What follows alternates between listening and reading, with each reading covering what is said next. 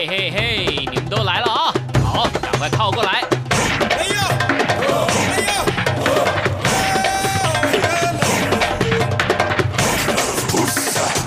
想了解台湾吗？一起来收听《台湾红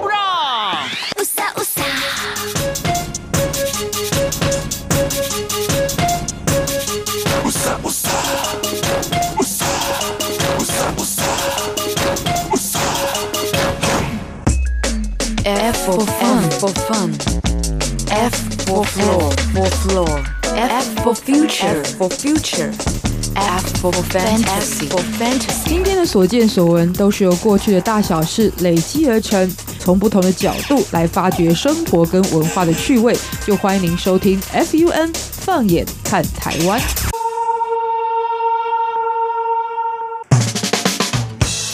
欢迎您收听这一集的《台湾红不让》，我是维珍。在周一《台湾红不让》进行的是放眼看台湾主题，透过更多元的视野与角度，认识更多在地有趣的生活、文化、人事物。不过呢，说时间真的飞快的感觉哦，因为呢，今天这个我们首播的时间已经是十一月的最后一周了，等于在接下来呢，只剩下一个月的时间，我们就要迎接二零二零的到来了。不过事实上呢，回顾过去的一年当中呢，的确哦，其实在台湾或者在全世界各地都发生了非常多的事情，所以在接下来这个月呢，我们也会跟大家分享非常多过去一整年当中的一些事物的回顾哦。不过扣住这个主题呢，今天要来介绍也跟二零一九年有关的，而且呢就在当下最及时的一个主题，也就是所谓的二零一九的流行语。其实每一年我们会都会跟大家介绍流行语哦，然后也可以发现呢，在不同的时代哦，其实流行语的一个转变的。趋势，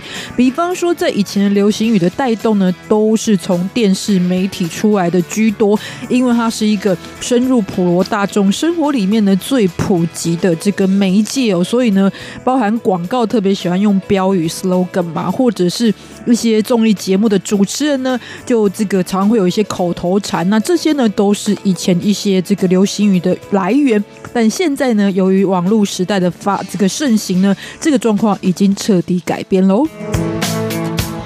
现在人们可能每天上网的时间呢，是比看电视还多出许多，所以在网络上使用的流行语呢，就往往是从一个文章或者是一个事件，然后呢，从这一些文字开始衍生而起的。而且呢，同样虽然流行语其实最普及的都是在年轻人所使用的居多，因为有时候长辈总是要有一些这个形象的顾虑嘛，哈，所以呢，咬文嚼字还是比较风雅一些啦。但事实上呢，流行语我觉得是呈现了文化的一种意涵，但是。过去呢，虽然也是少年、青少年使用流行语，可是我觉得它普及的时间会比较长。但现在呢，因为网络接收的资讯非常快速，所以呢，每天日新月异的这个资讯非常的多，那流行语的变化呢也就相当多了。所以呢，最近就很明显感觉，往往在去年呢还非常非常热门的一些用语，到今年呢，你只要用了，大家就会觉得你已经过时的感觉了。所以要追上流行语呢，并不容易。但为什么每年都还是要介绍呢？因为我觉得文字。字或语言当然是一个沟通非常重要的管道。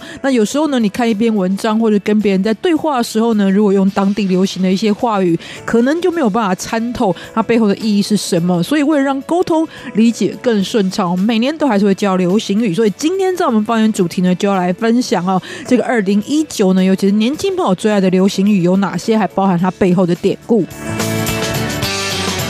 我在我们的这个台湾庙听闻当中呢，要来介绍一个是台湾建筑形式里经常见到的样式，应该是说呢，应该在法规当中基本上呢一定会存在的一个建筑的格式，就是骑楼。骑楼当然不止在台湾有，但是在台湾的骑楼呢，却发展出了自己的一个历史跟文化的背景哦。我们今天就来跟大家分享台湾庙听闻骑楼文化在台湾。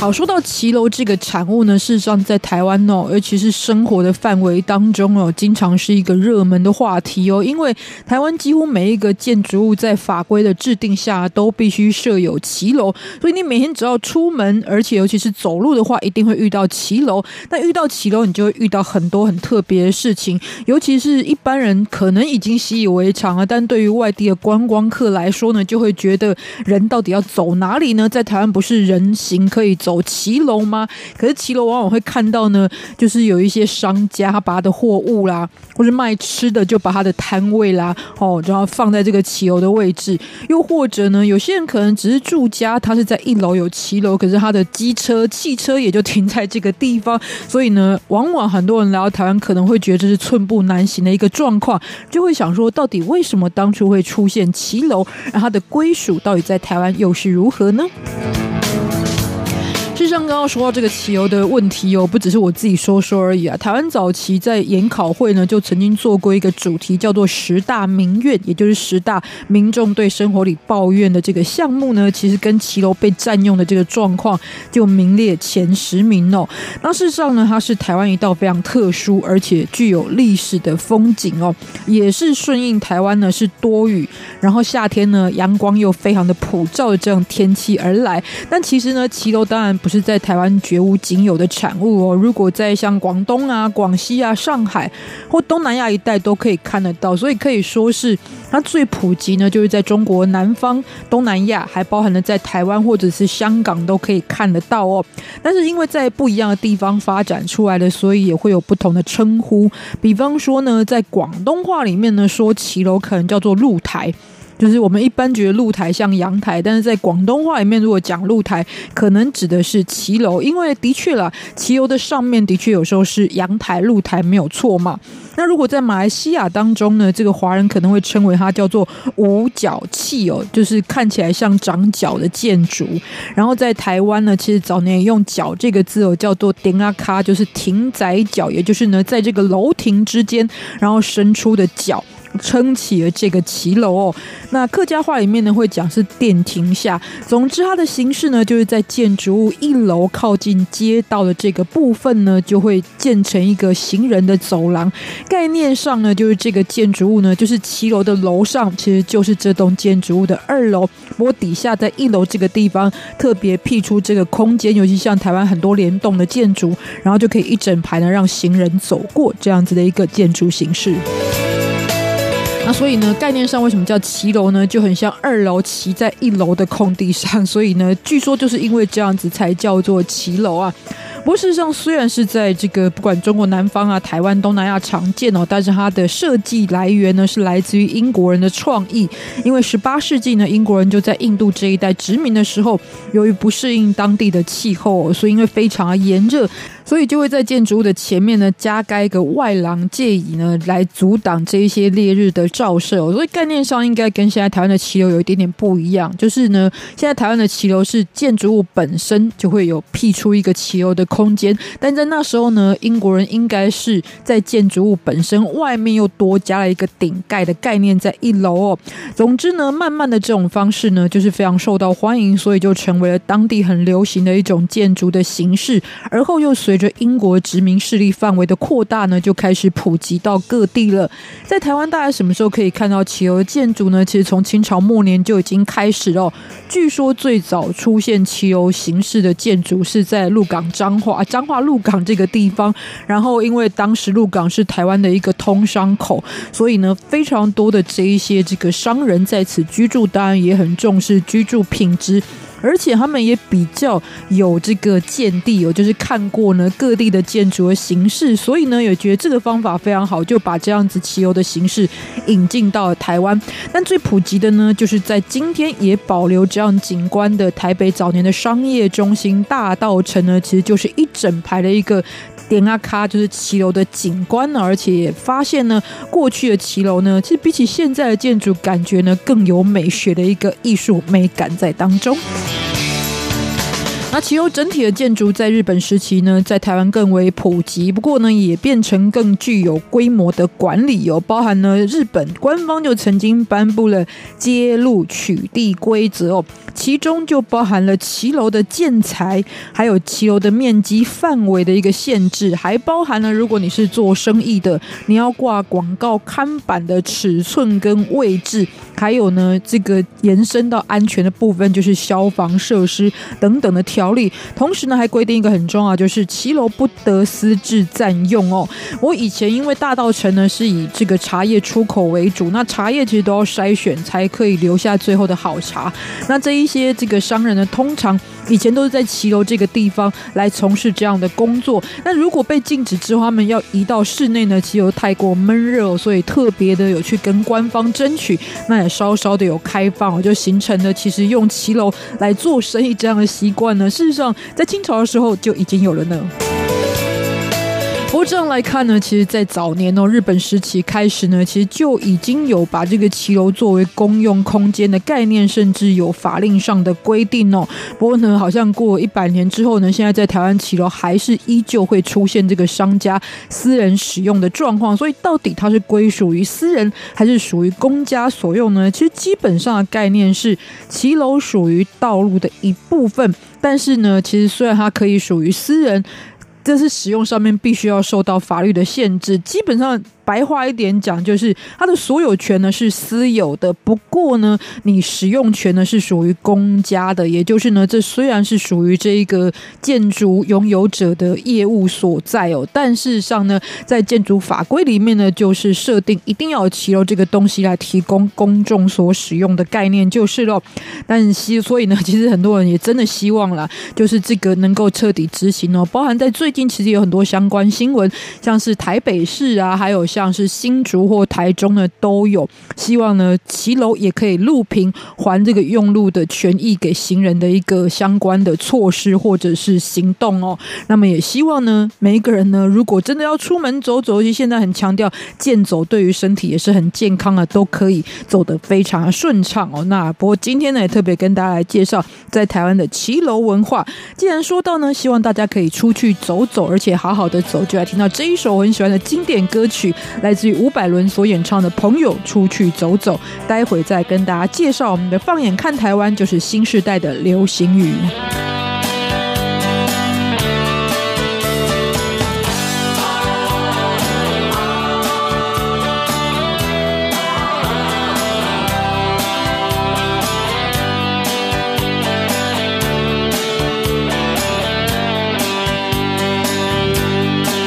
满天的晚霞烧得正艳红，他好像急着要我去把握，由于他住在我的心中，只能随便找个人诉说。至于头发谁留的比较长，是不是就能分担生命的重量？我打开每一扇窗，让它可以扫燃你的回答。笑我，忧伤的事太多。我想出去走走，那许多有情人是不是一种传说？为何我还在这里守住寂寞？朋友，请你不要笑我，感动的事太多。我想出去走走，就要骑着单车，爱我的吉他和你一起遨游。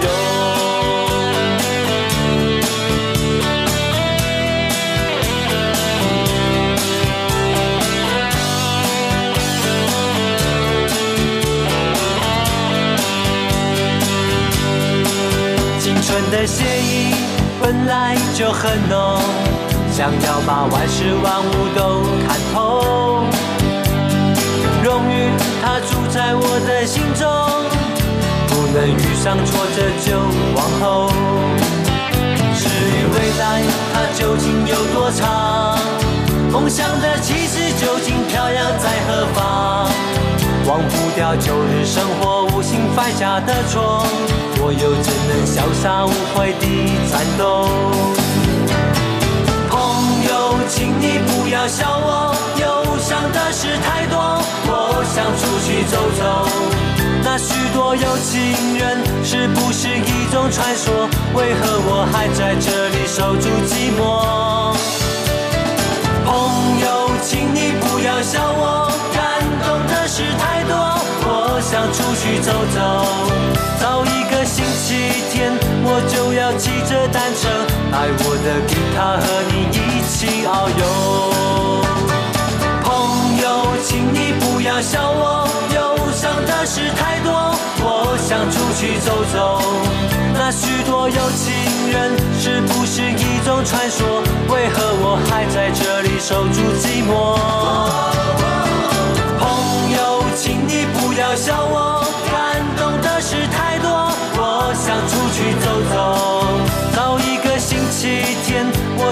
骑着单车，爱我的吉他和你一起遨游。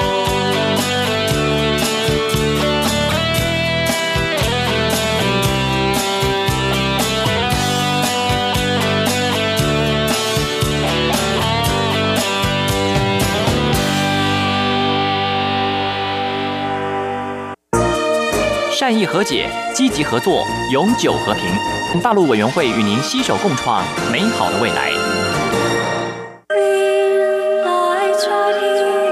中央广播电台听众朋友，大家好，我是孙燕姿，在这里祝福所有听众平安快乐。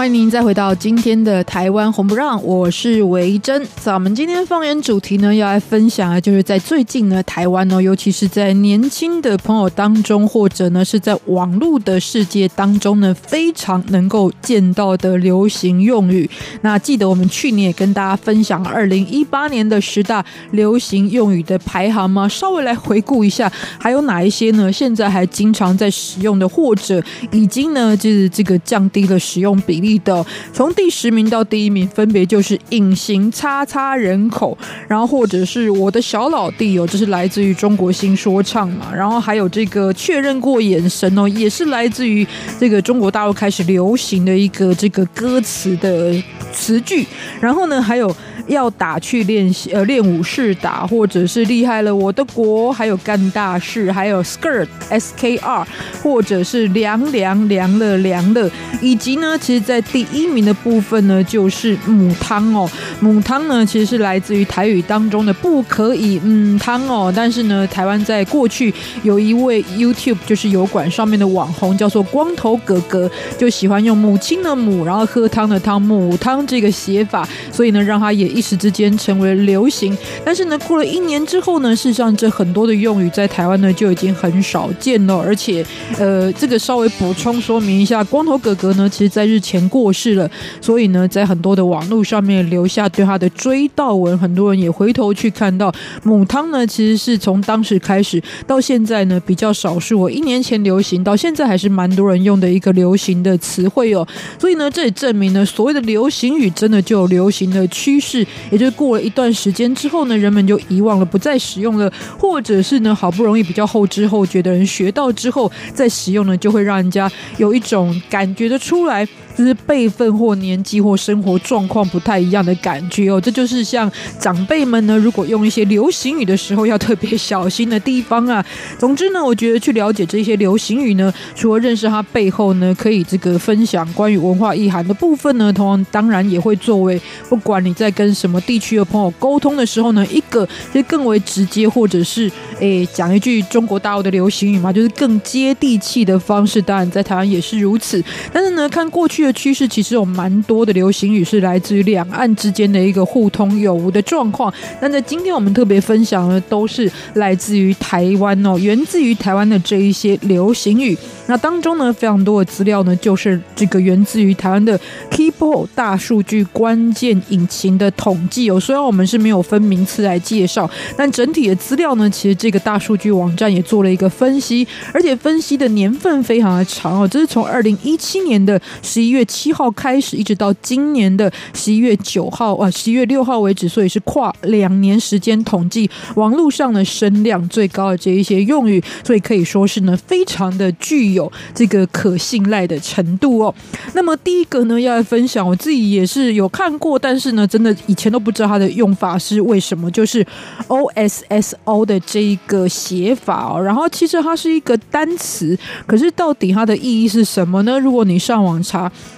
OSSO，你会发现是一个外国的企业品牌，诶，但这个流行语在台湾呢，跟这个品牌一点关系都没有。这是来自于呢一个发音上的谐音，也就是哦，是哦，也就是年轻人呢常常会嗯对对方表达事情不以为然的时候呢，可能不会直接说我这个否认你，或者是说我觉得我不赞同你，而会说哦，是哦，好有一点轻蔑的态度。那哦，是哦呢，念很快的时候呢，就会变 O S S O，哦 so 哦 so，所以总感觉，所以这句话呢，其实意思就是哦，是哦。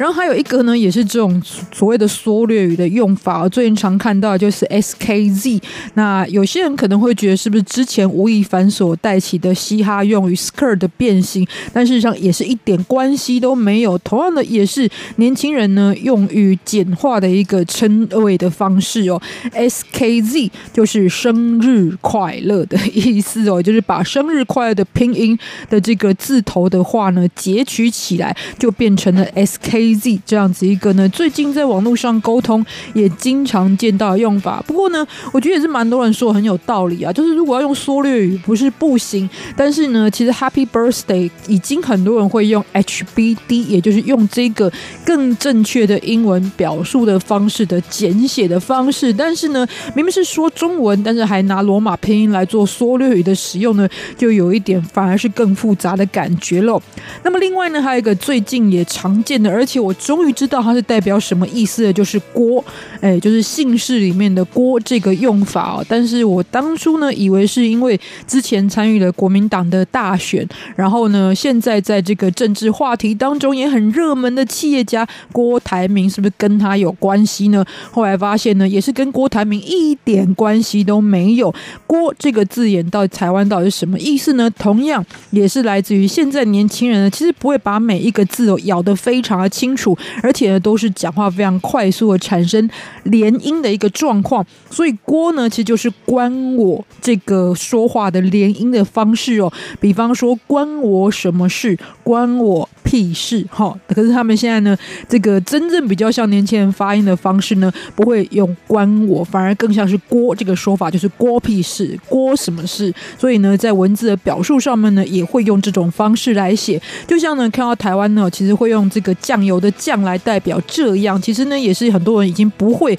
直接完整的发出这样，而会很简略发酱，然后呢写起来呢反而写酱油的酱更符合实际的发音的过程。所以呢，以上说的这一些人都是属于现在年轻人呢讲话呢越来越省力气的一种连音上的使用的方式哦。这也是在现在呢文字化呈现之后非常流行的一种用语。不过呢，其他还有哪一些部分呢？待会再跟大家介绍。既然说到郭，我们就来听到一首郭姓歌手的歌曲，这是来自于郭靖的《每一天都不同》。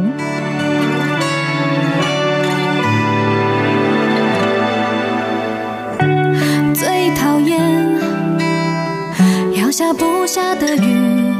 可惜未来总是扑朔迷离。如果摔得越痛，才越会飞行。快把我丢向最高的天空里。不喜欢别人说我幸运，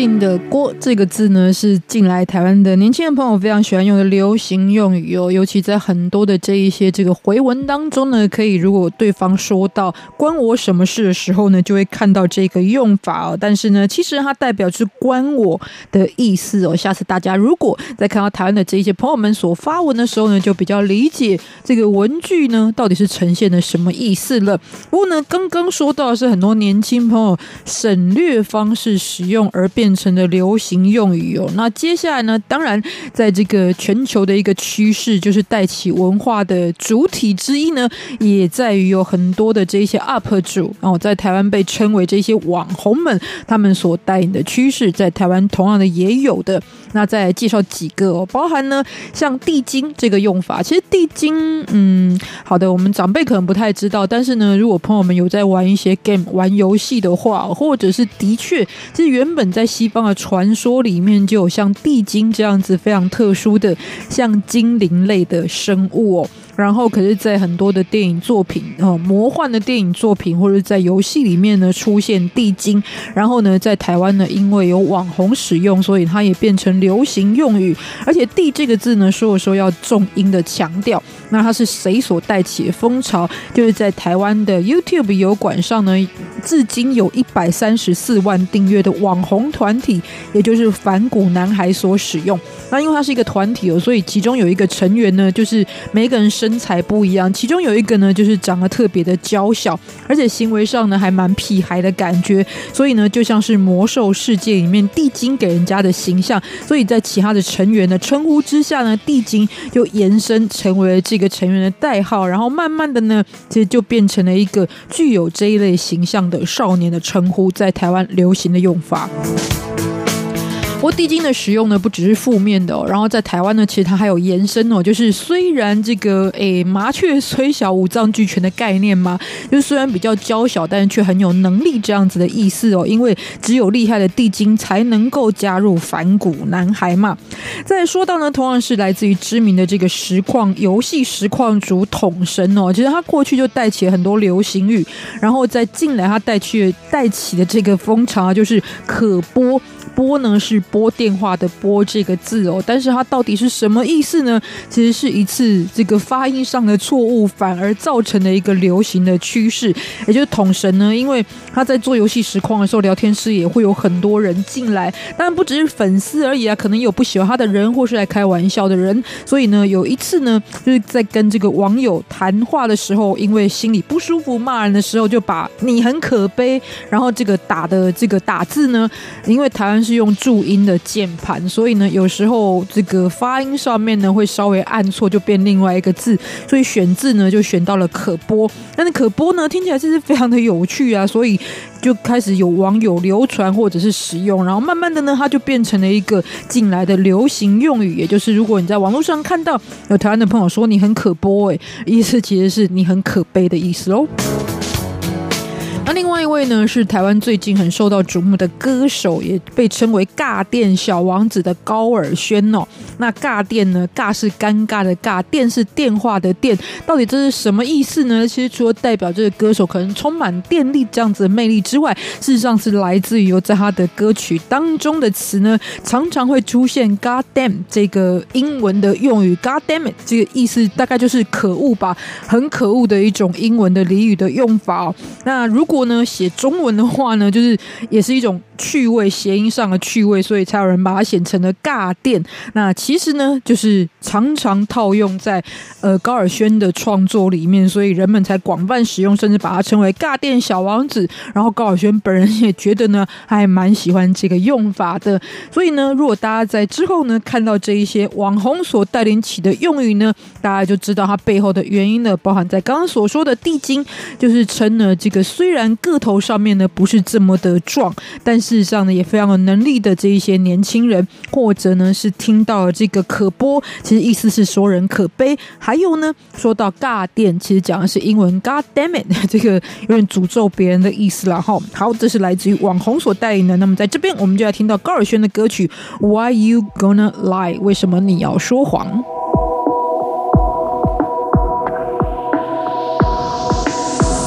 爱情是那种很经典的故事，能说很多遍，也随着时间慢慢老去，你会懂很多遍。有时候想成为你，用你双眼来看这个世界，就能把你锁在视线，因为你是我的世界。有时我想用你的口来喃喃自语，聆听你的温柔来整理我的思绪。我以为我们不会变掉，年轻的约定，怎么你先变老？Yeah，我怎么瞬间离开 Paradise？也除了雨没别的会从天上掉下来，夜空虚占了你的味道，跟我聊得来。She wanna be my Caroline，but I just 跳的 w a i t line，是我的毛病，是我放不下你，太害怕失去，才把错误握得更紧。下一个无能为力会更无能为力，像个恶性循环，我们终究无能回应。Yeah. So if you're gonna leave me like that, and why you gonna say that? And yeah, here we go again. I know，但我都没说，因为我相信。But why you gonna lie like that? Yeah, why you gonna break my heart? Cause I believed it. 你说的我全都信。 Yeah, OK，我懂了，先不论我的痛苦，也撇开那些付出着你我有目共睹。Been gone through the same situation, but you gonna make it different, huh？用不同的方式讲同件事情，huh? Don't talk about love when you know it ain't real。别说你懂我，cause you don't know how I feel。但放心，我这辈子不会怪你，在我心里的你还是这星球上的唯一。Yeah, yeah，总是跟自己形成对立。Yeah, yeah，搞不清楚爱你还是恨你。Yeah, yeah，可能这是双子座的毛病。yeah，总是觉着不定，yeah，但我绝口不提，yeah yeah。But you know me，I'm just doing me，也或许到了明年应该放了你。我闭上眼睛无法停止 wondering，给我什么方法好让我去忘了你？So if you're gonna leave me like that，and why you gonna say that？And yeah，here we go again，I know，但我都没说，因为我相信。But why you gonna lie like that？Yeah，why you gonna break my heart？Cause I believed it，你说的我全都信。So if you're gonna leave me like that，and why you gonna say that？And yeah，here we go again，I know，但我都没说，因为我相信。But why you gonna lie like that？Yeah，why you gonna break my heart？Cause I believed it，我爱的像神经病。 这是来自于高尔宣的歌曲《Why You Gonna Lie》，为什么要说谎哦？那么他的很多的抒情歌曲呢，其实都非常好听哦，所以呢，大家也可以去多认识一下这一位呢，来自于台湾的歌手，而且在今年呢，带起了“尬电 g o d d a m n 这个流行语。不过这句话的英文，我个人觉得还是少说一些比较好了哈，因为它的语义的表达上面呢，其实不是非常友善的一个说法。在这边也跟大家，呃，虽然我已经荒废了我的英文很久，不过作为英文系毕业的同学呢，还是跟大家善意的提醒一下、不过说流行语里面呢，其实本来就会掺杂这样子一个比较属于次文化的部分呢，也就是虽然它可能在文学上面、国学上面并不是这么的讲究，但事实上它反映出了当代的人们呢所表述的一种形态哦。尤其是在这几年来呢，就是有很多、哦、就是嗯比较有趣的，或者呢其实是比较讽刺性的流行语呢，通常都会广泛的被大家使用哦，而且是好像能够直接陈述出很多人心中的一个想法，就是哦。不过呢，我觉得有时候流行语、哦、虽然说到它要表达方式呢是比起一般的修饰语更为直接的想法，但在今年有一个蛮特别的状况，就是我觉得蛮多的这一些流行用语呢，事实上你必须要更有想象力、更脑补，然后呢才懂得它的意思哦，所以。反而会，我觉得理解上面会变得更复杂的，也就是必须要延伸阅读能力的流行语，也来跟大家分享几个在台湾的趋势。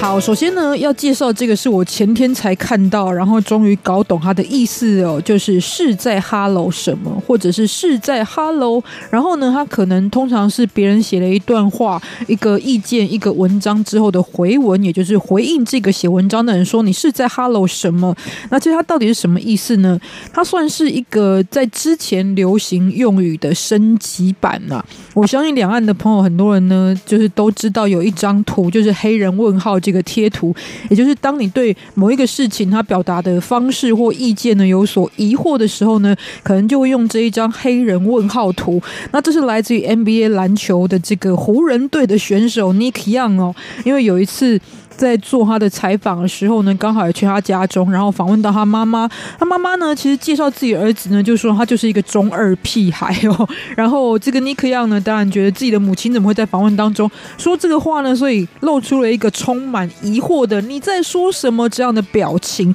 所以呢，这当然也是一个很美国式的表达方式，因为的确美国人呢，在对于这个状况有所质疑，而且有着不满情绪的时候，都常常会说 “hello”，就是。不是真的在打招呼说 “hello”，而是“天哪，你是在说什么”这样的意思哦，所以会说 “hello” 或是 “excuse me”，借问一下你是在干嘛这样子的概念，表达自己的不舒服。所以呢，这个大家就借用了 “hello” 这个说法，直接把它转换成为了中文的文字，就是“是在 hello”，这是一个台湾的版本，意思呢就是当对方的发言呢你不是很满意，甚至充满疑惑的时候，你就会回应“是在 hello 什么”。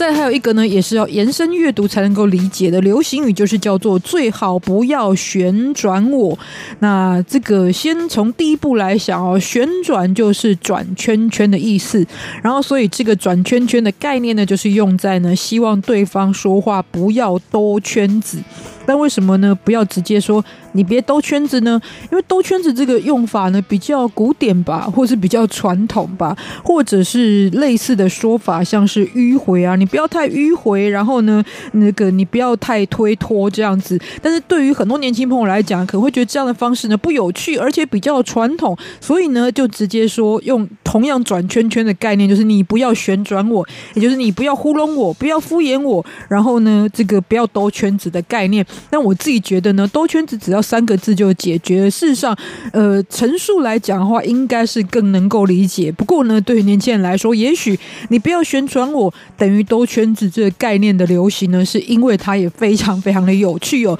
就是把一个。在语义上兜别人圈子的概念呢更具体化，好像真的是在拉着某个人转圈圈的概念，事实上是蛮可爱的感觉啦。然后，不过另外还有一个这样延伸阅读的用语呢，大家可以猜猜看是什么意思呢？就是英文名字当中 Smith，那么通常我们中文会翻成史密斯，你觉得它又是什么流行用语的意思呢？好，简单解答。史密斯呢，这个称呼呢，不是在讲好莱坞演员 Will Smith 啊，哈，虽然他之前才刚造访台湾，还去了夜市哦，但事实上，史密斯跟他或者是跟任何的史密斯先生都一点关系都没有。这是来自于呢，也是一种缩略语的用法，但是呢，你乍霎时间你可能不太能够参透它的意思，但其实它就是什么意思啊？什么意思？念快点就会变史密斯。史密斯，史密斯所以呢，呃，大家就以为在叫史密斯先生，但其实对方在问的是什么意思。所以以后也是一样，如果你在文章上看到史密斯，这也许是对方台湾的朋友在问你什么意思哦。那所以既然讲到史密斯先生呢，就真的来听到一首跟史密斯先生有关的他所演唱的歌曲，这是在西方很受到欢迎的歌手 Sam Smith 的作品《啦啦啦》，一起来欣赏这一首来自于史密斯，他真的是史密斯，不是什么意思的意思的 Sam Smith 所演唱的歌曲。待会继续来介绍台湾进来的流行语。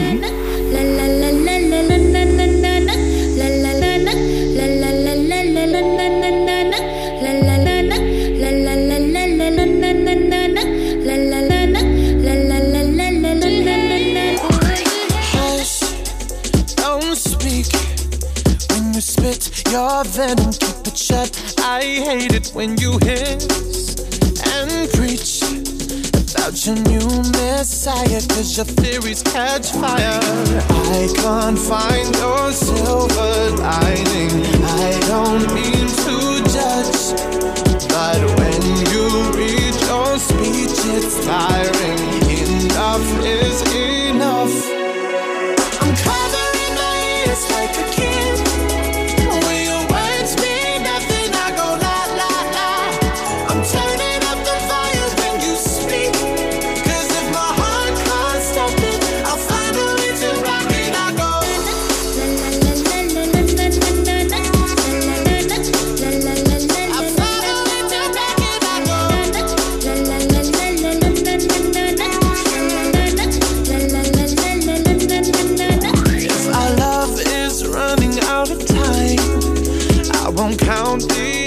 Hours. Rather be a coward when our worlds collide. I'm gonna drown you out before I lose my mind. I can't find your silver lining. I don't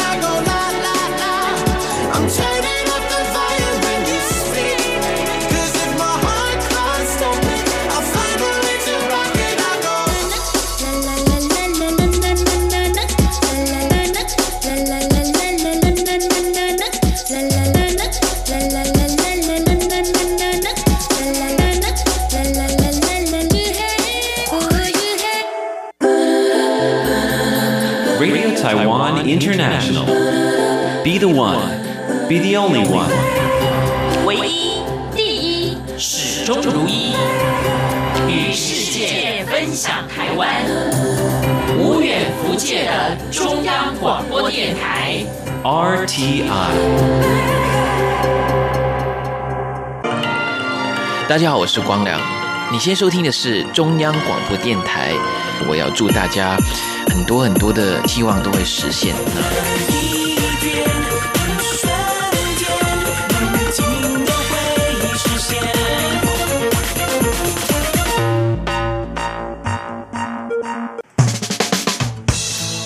再回到台湾红不让，我是维珍。咱们今天放眼看台湾的主题，就来分享新时代的流行语。不过呢，比较有趣的是，新时代并不是一个固着的群体哦，而是呢一直在变动当中。所以呢，我曾经呢在十来岁到二十来岁，也作为新时代。然后呢，我的回忆当中，当时我就非常喜欢用这些流行用语哦，尤其我觉得那时候的心态呢，就是在。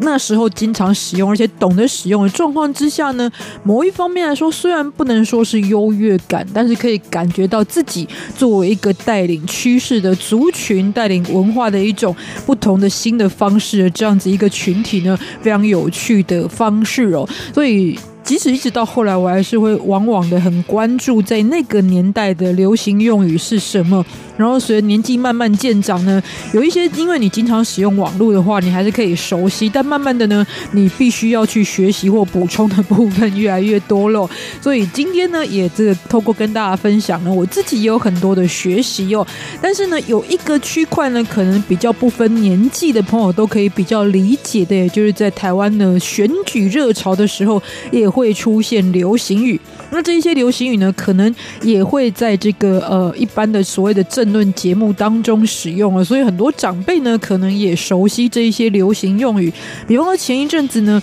在台湾哦，很流行的一个，甚至成为了很多政治人物会使用的跟政治有关的话语，就叫做芒果干。那台湾因为地处热带气候嘛，所以尤其像在台南这个地方盛产芒果，芒果干呢也非常好吃。不过这边说到芒果干，如果用在政治用语上面呢，其实是一种谐音，意思就是亡国感哦，也就是往往可能在选举的时候呢，不同的派系呢都会说，如果不选我们的话呢，可能以后就会面临到什么样什么样子不好的状况。然后这种状况就会被人家描述很像是一种亡国感的危机，所以进而会可能支持他们相关的政见，然后一个谐音上的用法哦。但是呢，在台湾大家都知道有不同的派系嘛，包含呢有所谓的泛绿阵营跟所谓的这个泛蓝的阵营哦，然后都有相关的代名词哦。其中呢，泛蓝的阵营在早年就有流传的一个用法，也就是九点二哦。然后即使到现在呢，只要觉得对方呢应该是泛蓝阵营的，也就是比较。偏向国民党这个阵营的呢，就会说你是九点二。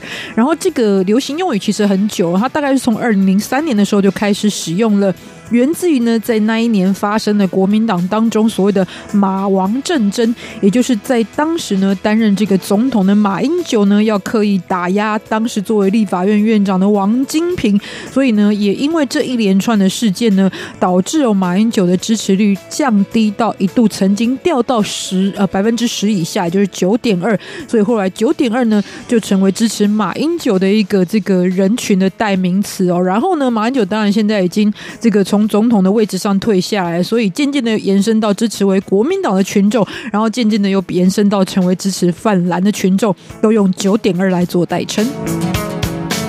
那另外一个呢，也是跨世代呢，也都可以理解的名词呢，就代表另外一个支持比较属于民进党为主体的泛绿阵营呢，就是一四五零哦。然后一四五零的典故呢，就是比较最近的事情呢，因为由于呢，之前哦，就是在今年三月的时候，农委会呢曾经被指控编列了一千四百五十万的预算，雇佣了是四名网络的编辑者，然后呢，所以就被质疑这是用人民的纳税钱，然后呢来。替自己的证件做澄清的一种方式哦，也等于是用纳税人的钱来养网络的网军这样的概念。当然，农委会也有提出解释哦，就是其实这个预算是以每年的十二个月来预算呢，而且呢，就是做多少，就是厂商执行的数量呢，是依照他们所提供的数量来拨款的，就是不是完全给了某一个群体让他们自由发挥使用哦。总之当中有这个争议啦。那么一四五零的这个预算呢，就是一四五零这个流行的用法，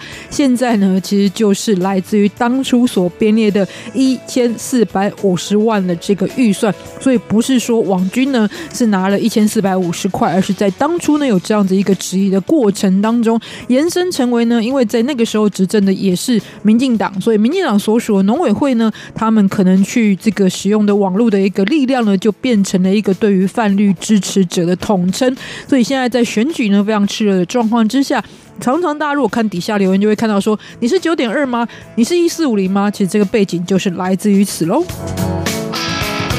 好的，所以呢，这个流行的状况呢，其实经常被延伸成各种用法，而且呢，非常的广泛哦。那么包含呢，套用了流行的所有意义都有这样子的呈现哦。流行的衣服也是时代的趋势，流行的歌曲也有在当下的一个气氛跟氛围。就像我们听到八零九零跟现在的歌曲的编曲的形式不一样，这里就要听到一首呢，叫做流行歌曲的歌，这是李荣浩所演唱的。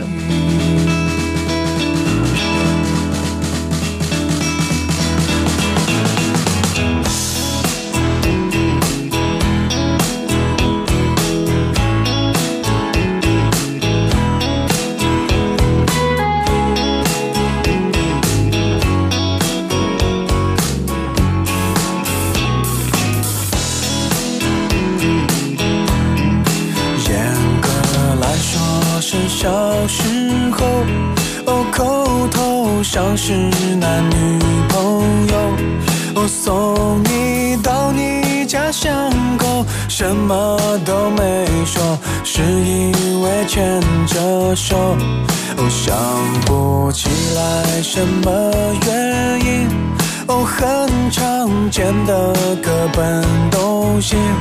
哦，后来就很少联系，就成了结局，写成流行歌曲。我听说谢谢你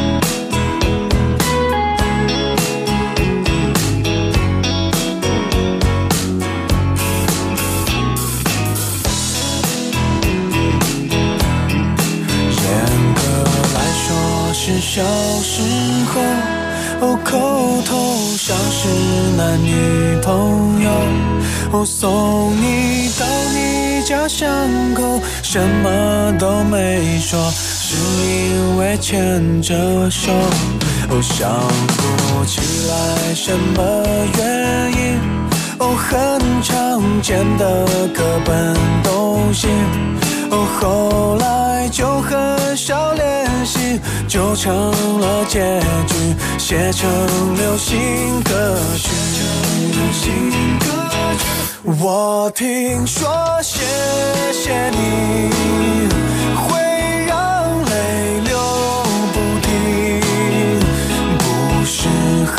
合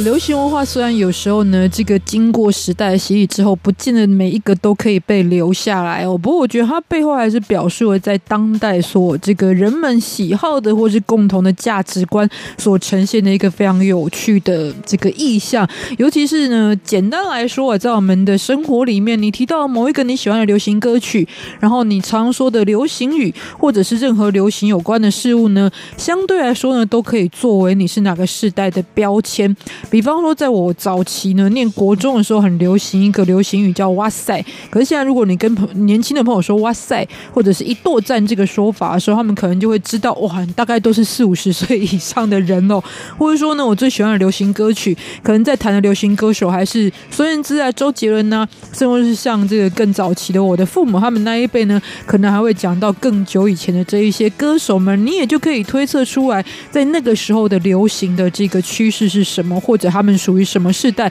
相对来说呢，也可以感受到，虽然都叫做流行，但是呢，你心中所谓的流行这件事呢，在每个不同世代的心里都是不一样的。你心里的流行，可能在别人来说呢，已经是过时了，或者是未来的前瞻的趋势哦。总之呢，我觉得流行非常的有趣，就让我们继续观察。接下来再介绍呢，最后两个、是跟数字有关的台湾进来的流行用语。然后呢，有一个叫做二四八六，另外一个呢是人家三七七哦。先来说到二四八六，其实有人说它是来自于日文的一个发音，也就是在日文里面的芦笋呢。其实叫做阿斯巴拉，然后甚至连芦笋汁的广告曾经都用过这个用语。然后它的说法呢，其实很像台湾哦，早期很多的长辈，尤其说台语的时候呢，会骂人家不检点或者没规矩的时候讲的一个这个名词叫做阿萨布鲁。所以它并不是很难听的词啊，但是基本上如果你说一个人阿萨布鲁的话，就是表示这个人做事呢没什么规章，然后你有一点乱七八糟的感觉。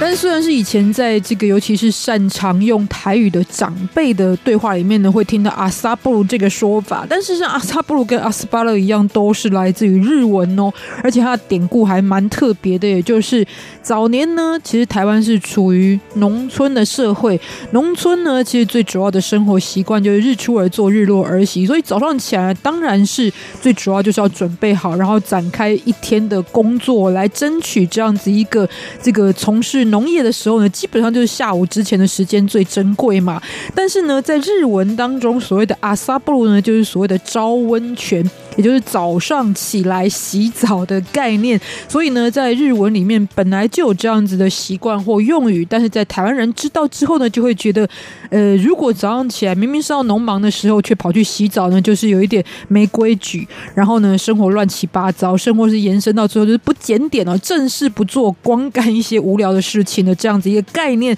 所以阿萨布鲁呢，就是在过去已经开始很流行哦，有这样子一个延伸的意义。但其实它原本在日文里面的意思，只是很单纯的就是早上去洗澡的意思。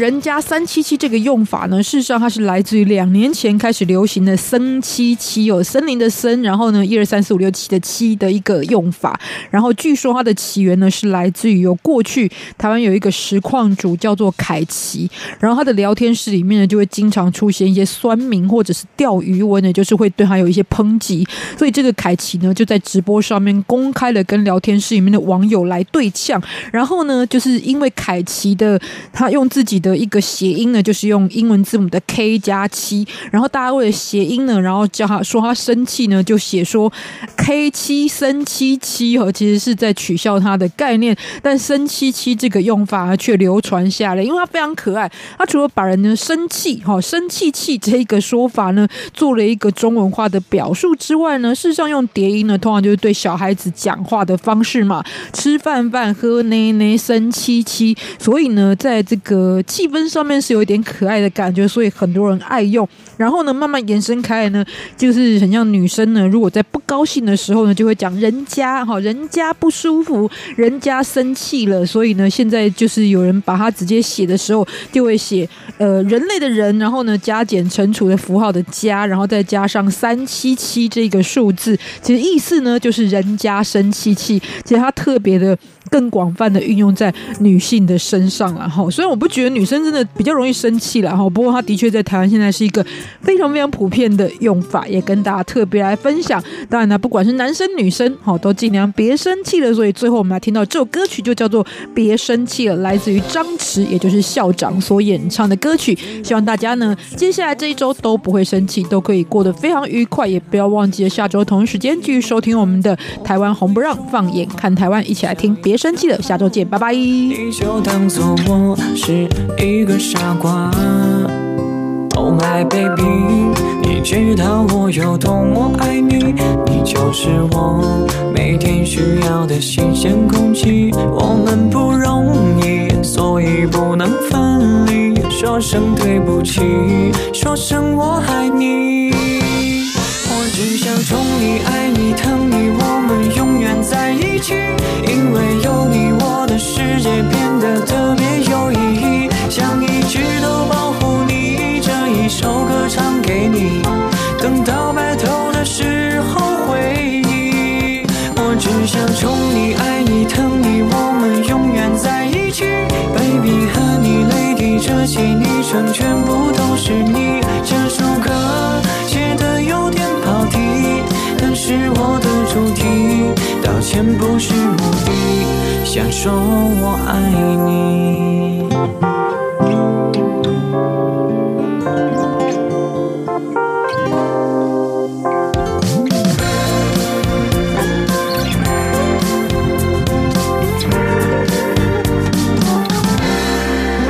oh my lady 我知道